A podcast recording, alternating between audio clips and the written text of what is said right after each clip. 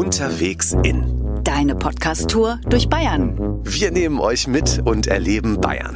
Wir machen Ausflüge in die schönsten Regionen. Und wir begegnen spannenden Menschen, die uns ihre Heimat zeigen.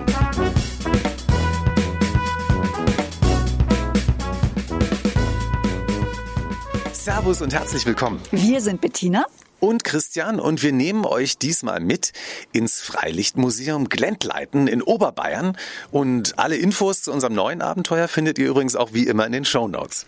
Es ist traumhaft gelegen mit wundervollem Blick auf die Berge und den Kochelsee. Hier gibt es fast 70 historische Gebäude zu entdecken, von alten Bauernhöfen über Almhütten bis zu Mühlen und zum Sägewerk kann man hier die Geschichte der arbeitenden Bevölkerung und des ländlichen Alltags in Oberbayern erleben. Das ist eine ganz spannende Zeitreise in die Vergangenheit. Ja, die Häuser hier wurden an ihren ursprünglichen Standorten abgetragen und hier im Freilichtmuseum mit ihrer Einrichtung wieder aufgebaut. Es ist mit 40 Hektar Fläche das größte Freilichtmuseum Südbayerns. Und wenn ihr euch vorstellen wollt, 40 Hektar, das entspricht so ungefähr 55 Fußballfeldern. Wie haben die Menschen hier früher gearbeitet und gelebt, ohne den Komfort, den wir heute haben? Und das könnt ihr hier ganz sinnlich erfahren. Und wir beginnen unsere Tour mit Frau Dr. Melanie Bauer vom Freilichtmuseum Glendleiten. Und sie weiß alles hier über das Museum. Servus. Servus, Frau Dr. Bauer. Ja, hallo, herzlich willkommen. Ja, die Messlatte liegt hoch. Sie wissen ja alles jetzt. Ne? Ja, werden wir sehen, ob ich alles weiß tatsächlich. Ich bemühe mich. Wir haben uns getroffen, exemplarisch für die vielen interessanten Häuser, die hier auf dem Gelände stehen, an einem ganz besonderen Hof, der ursprünglich in Rottach-Egern am Ufer des Tegernsees stand, dem Fischer Weberhof. 1729 erbaut mit Haupt- und Zuhaus. Und dieser Hof ist auch ein gutes Beispiel dafür, wie erfinderisch man damals war, um über die Runden zu kommen und die Familie zu ernähren. So, und jetzt stehen wir hier schon vor der Tür. Die Tür macht das, was sie machen soll. Sie quietscht. Sie ist ja antik. Jetzt sind wir im Fischerweberhof und das sieht ja wirklich so aus, als ob die Bewohner gerade das Haus verlassen haben, Frau Dr. Bauer. Ja, also das war hier auch ein Glücksfall, dass wir, als wir das Haus abgebaut haben, eben alle Einrichtungsgegenstände, die hier noch zu sehen sind, äh, mitnehmen konnten. Und das ist in der Regel nicht so häufig der Fall, aber hier war es wirklich ein Glücksfall. Ja, fast so ein bisschen das Gefühl, die Privatsphäre der äh, ursprünglichen Bewohner zu stören. Sie könnten gleich wieder zurückkommen. Ja, um die Ecke. Das Besondere hier im Fischerweberhof ist ja auch, dass schon sehr früh Zimmer an Sommergäste vermietet wurden. Frau Dr. Bauer, wann ging das dann los mit den Sommerfrischlern? Ja, hier im Fischerweberhof am Tegernsee war das um 1900. Und ähm, dass es gerade hier stattgefunden hat, liegt auch an der ursprünglichen Lage des Hofes. Der lag nämlich tatsächlich nur einen Steinwurf vom Tegernsee entfernt. Also dort, wo heute hier im Museum eine Wiese oder eine Weide ist, fing schon der Tegernsee an. Wo lebte dann die Familie? Also wenn äh, Sommergäste empfangen wurden, wo haben, waren die dann untergebracht? Ja, die Familie hat sich tatsächlich dann so ein bisschen zurückgezogen und hat eben Teile des also relativ großen Gebäudes, in dem wir hier sind, den Gästen überlassen. Also die gute Stube zum Beispiel wurde geräumt, dann hat man sich ins Stüberl zurückgezogen und auch einige Schlafzimmer wurden geräumt. Und es war ja, glaube ich, auch so, dass die Sommerfrischler ihre Köchin mitbrachten und die konnte hiermit die Küche benutzen. Ja, genau. Also ich glaube, das war zum Teil vermutlich schon auch eine Herausforderung, wenn plötzlich eine fremde Köchin mit in der eigenen Küche steht. Aber es war damals üblich. Die Familie hatte ja noch weitere verschiedene Berufe, um sich ihren Lebensunterhalt zu verdienen. Die Fischerei, die Weberei und das Schnapsbrennen wurde hier betrieben. Wie kam das, dass so unterschiedliche Handwerke von einer Familie ausgeübt wurden? Ja, das war früher eigentlich häufig der Fall, weil ähm, allein die Einkünfte aus der Landwirtschaft nicht zum Überleben ausgereicht haben. Und an dem Fischerweberhof kann man zum Beispiel auch ganz schön erklären, wo diese Hausnamen herkommen, weil die Leute eben hier einerseits als Fischer äh, tätig waren dann hat im 17. Jahrhundert ein Weber eingeheiratet und so kam der Hausname Fischerweber zustande. Spannend und es gibt ja auch noch was ganz Besonderes zu entdecken. Im Zuhaus eine Hauskapelle und die sehen wir uns jetzt mal an, oder? Ja, ja, das sollten wir auf jeden Fall hingehen. Wir sind jetzt in der Hauskapelle angekommen. Ja, eine besonders opulente Hauskapelle. Waren solche Hauskapellen in dieser Form damals so üblich? Jein, würde ich sagen. Also es gab häufig Hauskapellen an Bauernhöfen, aber diese hier ist eben in dieses sogenannte Zuhaus integriert. Also Zuhaus ist einfach ein Nebengebäude und man sieht es von außen eigentlich gar nicht, dass sich hinter der einen Tür eine Kapelle verbirgt, die über zwei Stockwerke auch noch geht.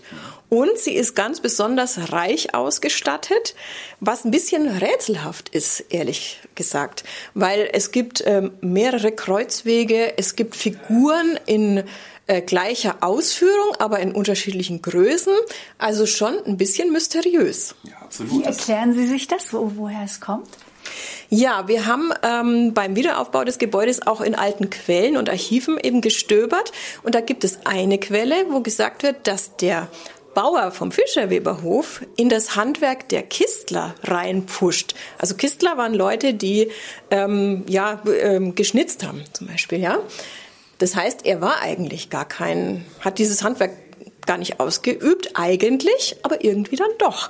Und wir nehmen an, dass die Kapelle auch so eine Art Showroom vielleicht gewesen ist. Also so eine Art Verkaufsraum, um zu zeigen, was er alles kann. Das ist ja richtig Detektivarbeit, die Sie hier leisten.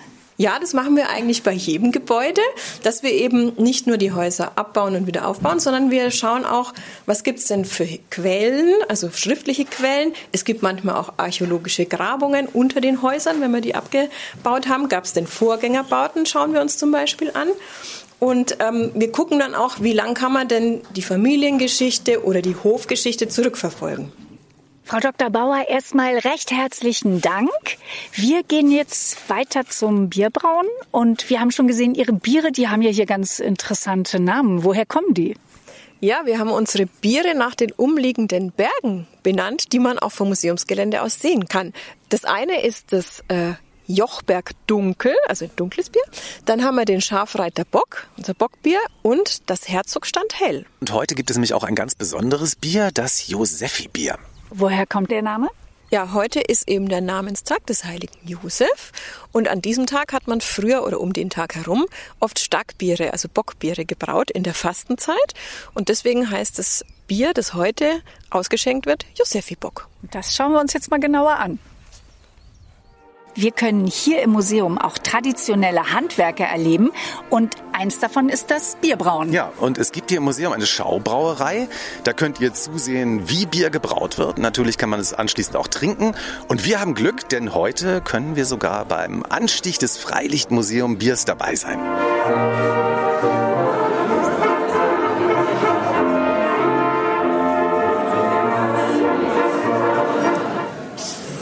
Vorsicht, aufpassen. Gell?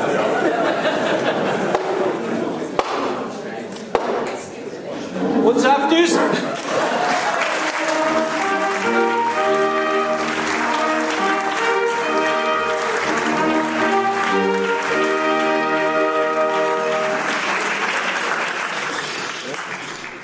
Angezapft wurde hier heute das Josefi Bockbier. Ja, und die Brauerei wird betrieben von äh, zwei Generationen Brautradition, nämlich von Viktoria Schubert und Franz Schubert. Servus, danke, dass ihr heute da seid. Ja, servus. Servus.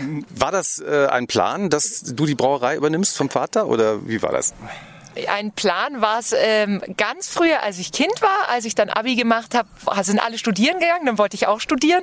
Und aber am Schluss habe ich mich dann doch wieder meiner alten Werte besonnen und bin wieder zurück. Und äh, ich habe die Entscheidung bis heute nie bereut. Das war das Beste, was ich tun konnte. Sehr schön. Zwei Generationen, die jetzt hier Bier brauen. Victoria, was ist denn das Besondere am Josefi Bockbier, das hier heute angestochen wurde? Grundsätzlich ist es ein Bock, das heißt, wir haben erstmal mehr Alkohol, ein mehr Körper, das ist auch sehr viel vollmundiger und es ist ein dunkler Bock, das heißt, wir haben die Röstaromen vom Malz, es ist ein bisschen brotig, karamellartig und süß. Das heißt, ähm, es ist ein wahres Erlebnis, das zu trinken, weil es einfach wahnsinnig gut schmeckt und regt immer auch für einen nächsten Schluck an. Ja, sehr schön. Wenn man einmal damit angefangen hat, ja. Also hier in Oberbayern hat das Bierbrauen ja eine lange Tradition, liegt natürlich auch an der Hallertau, die zu den größten Zusammenhängen hervorragenden Hopfenanbaugebieten der Welt zählen. Ne? Und was ist jetzt beim Bierbrauen noch genauso wie vor Hunderten von Jahren? Ganz einfach die Rohstoffe. Auf jeden Fall seit 500 Jahren haben wir die Rohstoffe Wasser, Malz, Hopfen und neu seit 200 Jahren hat man auch erkannt, dass die Hefe dazugehört. Ein sehr altes Kulturgut, das wir hier heute noch trinken. Eine super Erfindung, für die wir sehr dankbar sind, auf jeden Fall. Und was hat sich verändert beim Bierbrauen im Laufe der Jahrhunderte? Die gesamte Technik. Also was man früher mit Händen macht, äh, dass man also mit Schaufeln das Malz wendet, dass man mit äh, Bottichen umschöpft und so weiter, das gibt's alles Pumpen. Und inzwischen gibt's ja alles äh, computergesteuerte Systeme. Es ist leider nicht mehr so romantisch, wie es früher mal war. Aber für mich ist es noch romantisch genug, glaube ich. ja, und es schmeckt ja immer noch so gut wie eh und je. Was ist denn jetzt das Besondere hier an der Schaubrauerei, Victoria? Grundsätzlich ist das Schöne an der Schaubrauerei, dass man alles sehen kann. Also der, die, ähm, das, das Sudhaus ähm, ist integriert in die Wirtschaft. Das heißt, wenn man das Bier genießt, kann man auch gleichzeitig zuschauen. Der Geruch ist auch dabei. Wenn man einbraut, dann können auch die Gäste, die dort sitzen, alles riechen. Ähm, einen Stock tiefer kann man sehen, wie wir gären, wie wir lagern ähm, die Biere. Und man sieht natürlich auch einmal in der Woche, wie wir Bier brauen und kann uns dabei über die Schulter schauen, ob wir da auch einen guten Job dabei machen. Hm. Ich gehe das probiert aus. man dann hinterher. Ja, genau. Und das Schöne ist ja, man kann sie auch mit nach Hause nehmen. Ne? Eine schöne, eine flüssige Erinnerung an das Freilichtmuseum Glentleiten. Jetzt haben wir aber so viel über das Bier geredet, jetzt probieren wir es. Prost. Oh, es war wirklich sehr lecker. Sehr lecker. Und es schmeckt genauso, wie du es beschrieben hast. Ja, natürlich schmeckt's genauso. Wie soll es auch sonst schmecken? Ja, vielen Dank, ihr beiden, dass ihr heute Zeit hattet. Und äh, wir finden das sehr gut, fantastisch, was ihr hier macht auf dem Freilichtmuseum. ja, schön, dass ihr da wart. Vielen Dank für den Besuch. Danke. Zwischen den einzelnen Gebäuden gibt es auch Obstwiesen und Weiden, auf denen historische Nutzterrassen, zum Beispiel alte, seltene Rinder stehen. Ja, aber eben auch unsere neuen Freunde, die Gänse.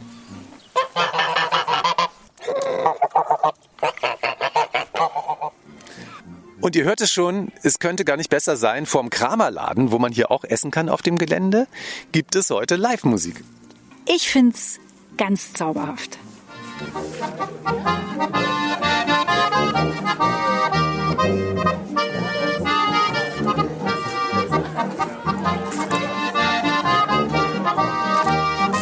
Man hier übers Gelände geht, fällt auf jeden Fall auf, dass viele Familien mit Kindern auch hier sind. Und eine von denen haben wir jetzt einfach mal hier so ganz frech angesprochen. Genau, eine Familie mit drei Kindern, drei Jungs und einem Hund. Servus, wir sind Bettina und Christian. Hallo. Hallo, ich bin der Karl.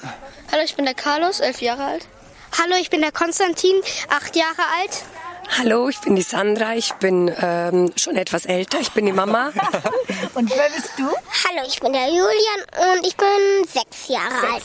Warum seid ihr heute hergekommen? Wir sind zum Kaffee trinken hergekommen heute. Ja, wir gehen noch in die Töpferei. Um 15 Uhr kann man dort heute ähm, Schüsseln und Tassen und solche Dinge bemalen. Und da sind die Kinder angemeldet und die werden da heute was, was in Ton gestalten. Das wird dann gebrannt. Worauf freust du dich am meisten? Also ich freue mich aufs Töpfern, da, weil ich mach das, weil ich glaube, das wird ganz toll werden. Hast du schon eine Idee, was du töpfern willst? Ja, so eine Müsli-Schüssel oder sowas vielleicht. Irgendwas, was man im Alltag auch gebrauchen kann, Ja, ne? Ja. auf jeden Fall. Man taucht hier ja doch so in so eine ganz andere Welt ein, ne? Also so wie das Leben früher mal war. Wie erlebst du das, wenn du hier bist? Vergisst du dann die Welt draußen auch so ein bisschen oder wie geht's dir? Ähm, ich finde es hier toll, weil man hat auch viel Freiheit und Ruhe. Und es ist einfach paradiesisch, weil man hier auch alte Bauten sehen kann und Ja, und von innen kann man die auch sehen, ja, ne? ja, und es ist sehr lebensecht nachgestellt.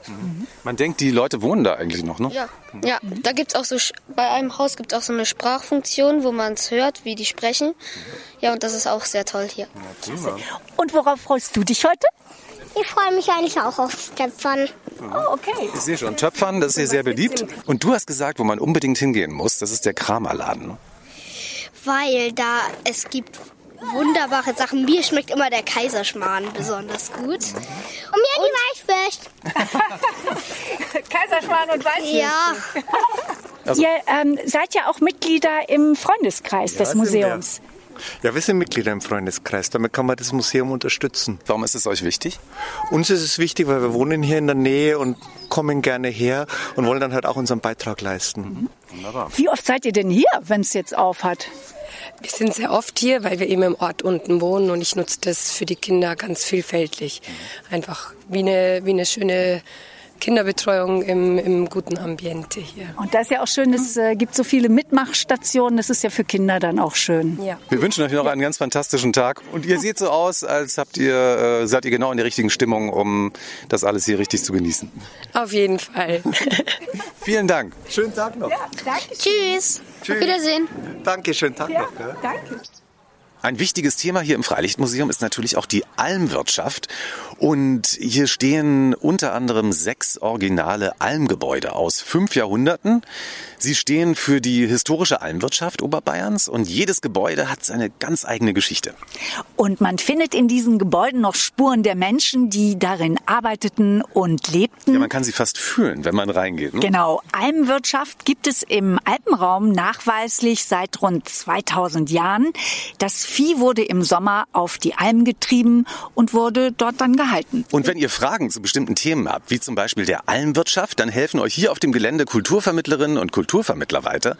Und eine von ihnen ist Yvonne Beisner. Servus, Yvonne. Hallo, guten Morgen, grüß euch. Auf der einen sagt man, glaube ich, du, oder? Ist ja, das auf der einen sagt man du, also ich bin Yvonne. Ja. Und wir sind Christian. Und Bettina. Servus, Yvonne. Servus. Yvonne, das Leben auf der Alm, das war ja hart und auch ziemlich entbehrungsreich. Wie müssen wir uns das genau vorstellen?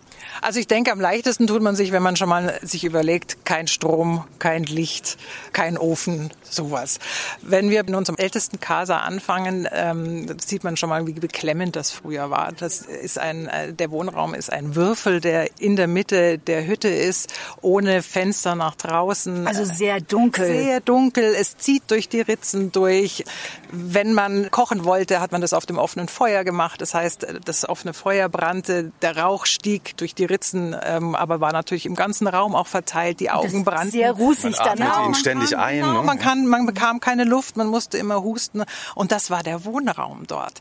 Und das war ja nicht nur jetzt, man war nicht nur bei schönem Wetter auf der Alm, wie man sich es heute so vorstellt oder wie wir es auf Wanderungen machen, sondern man war auch, wenn es kalt war, äh, wenn es gewittert hat, das möchte ich mir mal gar nicht vorstellen, wenn dann draußen die Welt untergegangen ist und man saß dann alleine. Also ungemütlich auch. Total ungemütlich und äh, auch beängstigend, denke ich mal. Ja. Man romantisiert das Leben ja so im Rückblick äh, auf der Alm so ein bisschen. Gab es da eigentlich noch irgendwas anderes als Arbeit? Hatte man noch Zeit für irgendwas anderes? Also ich denke, man hatte wenig Zeit für, für anderes, denn man war wirklich den ganzen Tag beschäftigt, solange man auch noch Milchwirtschaft oben hatte und Milchverarbeitung sowieso, wenn ich mich dann auch ums Butterstampfen oder ums Käse machen kümmern musste. Aber natürlich auch äh, auf das Vieh aufpassen, das Vieh melken, äh, schauen, dass es nicht wegläuft. Es war ja das Kapital. Teilweise hatte man auch Vieh von anderen Bauern noch in der Ganz kostbare Tiere. Das war enorm kostbar. Also denen durfte auf gar keinen Fall äh, irgendwas passieren. Deswegen war das ein sehr verantwortungsvoller Job dort oben auch. Das war ja harte körperliche Arbeit und man könnte meinen, das war ausschließlich Männersache. Aber das war ja nicht so. Es haben eben auch Frauen auf der Alm gearbeitet. Eine von ihnen war die Sennerin Nani Stocker. Da erfahren wir hier im Museum ja auch was drüber. Was weiß man über die Frauen auf der Alm, Yvonne? Also es waren vor allem unverheiratete Frauen oder Mägde, die also unten keine Familie hatten, die aber durchaus auch die Vorteile ähm, des Almsommers zu schätzen wussten, denn dort waren sie tatsächlich der Boss. Also auch das muss man sehen. Also eine Form von Freiheit es war auch. schon auch eine Freiheit bei aller Verantwortung und bei aller äh, körperlichen Anstrengung. Aber ähm, da oben waren sie der Boss und selbst wenn sie verheiratet waren und es kam der Ehemann mal rauf und hat irgendwas äh, gebracht, dann hatte er da oben eigentlich nichts zu melden. Also das war wirklich ihr Bereich. Okay, aber immerhin durfte er noch was raufbringen. Das ist doch auch schon mal was. Ja? Ja, und auch das muss man sehen. Also von wegen Feierabend, wenn dann die Butter mal äh, gemacht war oder auch der Käse gemacht war, der musste ja nach unten transportiert werden. Das heißt, man musste ja dann zusätzlich zu der normalen Arbeit, dass sie noch auf Kraxen packen und wieder ins Tal bringen, damit es dort äh, verkauft werden konnte. Das war wirklich Einsatz 24 Stunden fast. Yvonne, wir haben gesagt, äh, wenn man hier so aufs Gelände kommt, das ist ja eine Zeitreise. Ne? Also man vergisst ja relativ schnell die moderne Welt. Wie geht's dir, wenn du hier stehst, auf die Berge guckst und auf die historischen Gebäude? Ähm, Bist du dann in einer anderen Welt? Total, total. Also es ist für mich meine Oase. Also selbst wenn ich nicht hier arbeite, komme ich hierher. Und es gibt für mich nichts Schöneres, als wenn das Museum so ein bisschen zur Ruhe kommt. Es ist schönes Wetter und man setzt sich irgendwo auf eine Bank, Blick auf unendlich. Das ist gigantisch. Der beste Arbeitsplatz der Welt. Ja, definitiv. Vielen Dank, Yvonne. Jetzt wissen wir sehr viel mehr über die Alm. Ja, viel Spaß jetzt noch. Und ich habe das Gefühl, wir kennen das schon ganz lange. Ja, du, mir geht's ganz genauso. Ah, das ist schön, Ivan. Dann noch auf ein baldiges Wiedersehen. Also wir würden mit dir auf die Alm gehen. Wunderbar. Dann gehen wir gleich los. Danke. So, und jetzt sind wir ja nochmal mit der Frau Dr. Bauer verabredet. Ja, wir haben hier einen ganz tollen Tag erlebt mit vielen spannenden Eindrücken. Frau Dr. Bauer, das war wirklich ganz was Besonderes. Vielen Dank. Ja, das freut mich natürlich. Ja, man vergisst die Welt draußen und ist ganz in dieser Glentleiten-Welt. Das Museum Glentleiten gehört übrigens zum Netzwerk der Freilichtmuseen in Bayern. Und es gibt eigentlich in jeder Region in Bayern mindestens ein Freilichtmuseum. In der Oberpfalz zum Beispiel, in Franken, in Schwaben, in Niederbayern und in Oberbayern natürlich. Und wenn ihr euch einen Überblick verschaffen wollt über das Netzwerk der Freilichtmuseen in Bayern, dann könnt ihr euch auch mal angucken den Hashtag Freilichtblick. Da gibt es nämlich sehr viel zu entdecken. Ja, und alle zwei Wochen posten sieben Freilichtmuseen am selben Tag zum selben Thema auf Facebook und Instagram. Ja, und apropos Freilichtblick, da sind wir jetzt nämlich schon beim Thema. Wir haben hier vom Museumsgelände, wir haben es ja schon erwähnt, immer wieder diesen wundervollen Blick auf den Kochelsee. Frau Dr. Bauer, wenn Sie nicht im Museum sind, dann gehen Sie ja sicherlich auch mal zum See gerne. Was ist da Ihr ganz besonderer persönlicher Kochelsee-Glücksmoment? Ja, tatsächlich schaue ich mir den See auch sehr, sehr gern von oben an und zwar von noch weiter oben als vom Museum aus. Ich gehe ganz gerne in die Berge, zum Beispiel auf den Jochberg. Da hat man dann einen super Blick auf den Kochelsee und nach einer schweißtreibenden Wanderung hüpfe ich natürlich auch gern mal in den See. Und deswegen fahren wir jetzt an den See, denn da treffen wir Gregor Baumert und wir haben ihn jetzt einfach mal getauft, unseren Natur- und Entschleunigungsexperten. Ich bin schon sehr gespannt, was der jetzt mit uns vorhat.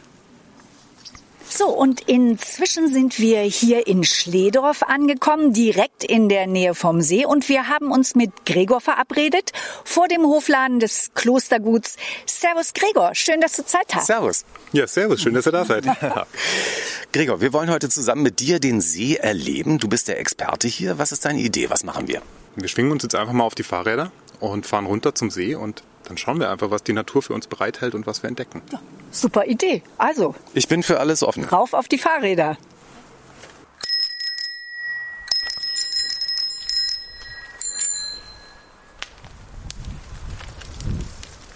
Wir sind jetzt fünf Minuten mit dem Fahrrad gefahren, sind jetzt hier am See und Gregor, wenn man möchte, dann kann man mit dir zusammen die Natur erleben. Du bist Naturpädagoge und bietest Touren an, Naturgruppen für Kinder, aber auch für Erwachsene. Und eine davon ist die Rauszeit. Ja, und wir haben uns gedacht, wir machen jetzt mal so eine Art äh, Mini-Rauszeit. Also genau. so wie Speed-Dating mit dem Kochelsee auf der Suche nach Naturbegegnungen. Die erste sehe ich hier schon eine kleine vorwitzige Ente, guckt uns hier so ganz frech an. Gregor, wie geht das los? Was machst du jetzt mit uns, damit wir möglichst schnell aus dem Alltag rauskommen? Ja, ihr dürft gerne auch nochmal schauen, was für eine schöne Landschaft das gerade ist. Ja, es ist, ja, ist super schön. Wir sind ja hier umgeben von, von Wasser, von Bergen. Auf den Spitzen liegt noch ein bisschen Schnee und von Bäumen. Und was ich hier so faszinierend finde, der See ist ja ganz ruhig. Das ist äh, wie so ein Spiegel der See. Und dann sieht man hier die Berge, die sich im See spiegeln, die Bäume. Das ist schon ein einzigartiges Naturerlebnis. Und wenn, wenn alles gut läuft, dann werde ich vielleicht so eins mit der Natur. Oftmals ist es danach so wie so ein Gefühl, wie so ein Sommerferientag. Große Sommerferien. Nichts geplant. Ich gehe einfach mal aus dem Haus raus und abends komme ich nach Hause und es ist so ein Gefühl von so einem Wow. Bin einfach nur glücklich. Ne? Genau. Gregor, was fasziniert dich besonders am Kochelsee? Der ständige Wechsel eigentlich. Es gibt eigentlich keinen Tag, wo der See, die Berge, äh, die umliegende Landschaft gleich ausschaut. Das ist ein ständiger Wechsel an Farben, an Licht, an, an ja, gerade jetzt im Frühling verändert sich natürlich auch ständig. Ja. Gregor, ich finde ja diesen Stock, den ich jetzt hier gerade am Ufer gefunden habe, äh, sehr spannend. Der sieht ja aus wie poliert. Der ist ganz hell, wie bearbeitet von Menschenhand. Das ist der aber gar nicht, oder? Nee, das war ein Tier. Ähm, das war der Biber, der seit ein paar Jahren wieder am Kochelsee lebt. Ja, der Biber frisst die Rinde als Nahrungsmittel im Winter vor allem.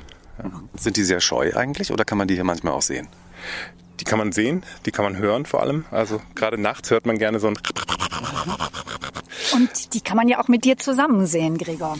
Genau. Ja, du bist ja auch ein sogenannter Biberberater, also das Wort finde ich schon so toll. Und du bietest Touren an auf den Spuren der Biber und erklärst ihre Welt und wie sie bauen. Mit ihren Dämmen, die sie anlegen, stauen die Biber ja zum Beispiel das Wasser von Gräben und Bächen. Das ist gut für die Biber, aber nicht unbedingt für die Menschen. Kurz Biber und Menschen, die haben manchmal unterschiedliche Interessen und du vermittelst da. Wie müssen wir uns das genau vorstellen? Ja, der Biber war 100 Jahre lang ausgerottet in Bayern und äh, wurde wieder angesiedelt. Und im Prinzip ist ganz Bayern besiedelt wieder vom Biber. Und da kommt es natürlich zu Konflikten zwischen Landwirten, die Wiesen mähen wollen, die dann unter Wasser stehen. Ähm, oder wenn Fahrradwege untergraben werden vom Biber. Und wir Biberberater in Bayern, ähm, wir sind ehrenamtlich beim Landratsamt und vermitteln in solchen Situationen. Also schauen uns den Schaden vor Ort an, schauen, was können wir tun, ähm, damit es nicht zu weiteren Schäden kommt und nehmen letztendlich den Schaden auch auf für den Schadensfonds, wo dann auch ein Ersatz geleistet wird. Ähm, und gleichzeitig haben wir den Auftrag, auch Bildung zu machen. Und das mache ich eben in Führung wo man mit mir dann eine Bibertour in ein Biberrevier machen kann und mit etwas Glück, das kann ich natürlich nicht versprechen, aber manchmal sieht man einen Biber. Was man auf jeden Fall sieht, sind die Spuren. Die ähm, haben wir jetzt hier ja schon gefunden. Genau, die hast du auch direkt entdeckt. Ja. Genau, also das ist inzwischen findet man die wirklich überall, an, eigentlich an allen Seen und, und Flüssen und Bächen äh, hier in der Gegend. Und ja, da kann man dann einfach auf Spurensuche auch gehen und so ein bisschen enträtseln, die Natur so ein bisschen noch verstehen durch die Sachen, die man findet. Wie wird man eigentlich Biberberater? Was muss man da machen? Am besten meldet man sich bei seinem Landratsamt vor Ort, weil die wissen, ob ein Bedarf gerade da ist. Und wenn einer da ist, kann man die Ausbildung zum Biberberater machen. Da ist dann kurze mündliche Prüfung am Ende noch dabei. Und dann ist man ehrenamtlich in seinem Landkreis, in seinem Gebiet äh, als Biberberater unterwegs. Ja, was wir auf der Rauszeit dann auch noch machen, ist natürlich noch mehr Naturerfahrung. Und würde ich dich einfach mal einladen, die Augen zu schließen. Ja, mache ich. Und ich führe dich einfach mal hier in das Wäldchen rein und führe dich zu einem Baum. Okay. Schau mal, das ist vor dir und befühl den einfach mal und versuch dir einzuprägen, wie der sich anfühlt. Und Bettina, was sagst du? Wie fühlt er sich an? Der fühlt sich an wie äh, so Pergament, so ganz rau und trocken. Aber der hat eine schöne Temperatur, fast so ein bisschen wie Körpertemperatur. Und dann führe ich dich jetzt wieder raus aus dem Wäldchen und wenn du die Augen öffnest, ist einfach jetzt die Aufgabe so, jetzt mit deinem anderen Sinn diesen Baum wiederzufinden, mit dem du ja gerade doch irgendwie Kontakt eingegangen bist und ihn befühlt hast. Jetzt bin ich gespannt. Gregor, ist das die Birke, die ich da eben befühlt habe, mit geschlossenen Augen? Fass nochmal an, ja. Bettina. Vorher, nachher. Das war die Birke. Genau, der war der Baum, ja. Du bist ja richtig gut. Ich bin Natur. Hast du geschummelt? Nein. Gregor, wie kommt das, dass sich das wie Pergament anfühlt, der Stamm der Birke? Das ist eine junge Birke, die schält sich einfach. Das sind wie abgestorbene Hautschuppen, die da jetzt gerade abgehen. Viel Glück beim Wachsen, kleine Birke. ja, hoffen wir, dass der Biber sie nicht umnackt. Man kann hier sehr viele Unternehmen am Kochelsee, von Wandern über Fahrradtouren, man kann paddeln, man kann Bootstouren machen, Stand-up-Paddling oder auch schwimmen. Die Möglichkeiten sind unendlich. Gregor, was ist wichtig, wenn ich mich hier in der Natur bewege? Ja, wir haben sehr viele verschiedene Landschaftsformen hier und äh, jetzt gerade im Frühling und in den Sommer rein ist es im Leusach-Kochelseemoor wichtig, auf den Wegen zu bleiben und auch den Hund an die Leine zu nehmen, weil die Bodenbrüter eben halt stark gefährdet sind und es einfach ein besonderes Gebiet ist, wo viele Bodenbrüter noch sind. Am See haben wir auch Schutzzonen, die nicht befahren werden sollen, weil auch da die Vögel einfach Rückzugsgebiet haben. Gleiches gibt es in den Bergen, gibt es auch Wildruhezonen und so weiter. Und es ist einfach wichtig, sich vorher zu informieren bei der Tourenplanung, ähm, zu gucken, wo sind Schutzgebiete, was darf ich wo, ähm, wo kann ich vielleicht Sportarten, die ich ausüben möchte, auch gezielt machen und in welchen Gebieten ist es einfach nicht angebracht, weil die Natur da einfach Vorrang hat. Also Stichwort Achtsamkeit, mit ein bisschen Achtsamkeit funktioniert das bestens. Nachdem wir dich ja jetzt getroffen haben, habe ich mir gedacht, es kann einfach kein Zufall sein, dass in deinem Nachnamen das Wort Baum vorkommt. Nee, das ist bestimmt kein Zufall. ähm, äh, Biberberater Baumert ist natürlich äh, perfekt. Das genau. Das kann man sich gut merken. Ja. Genau.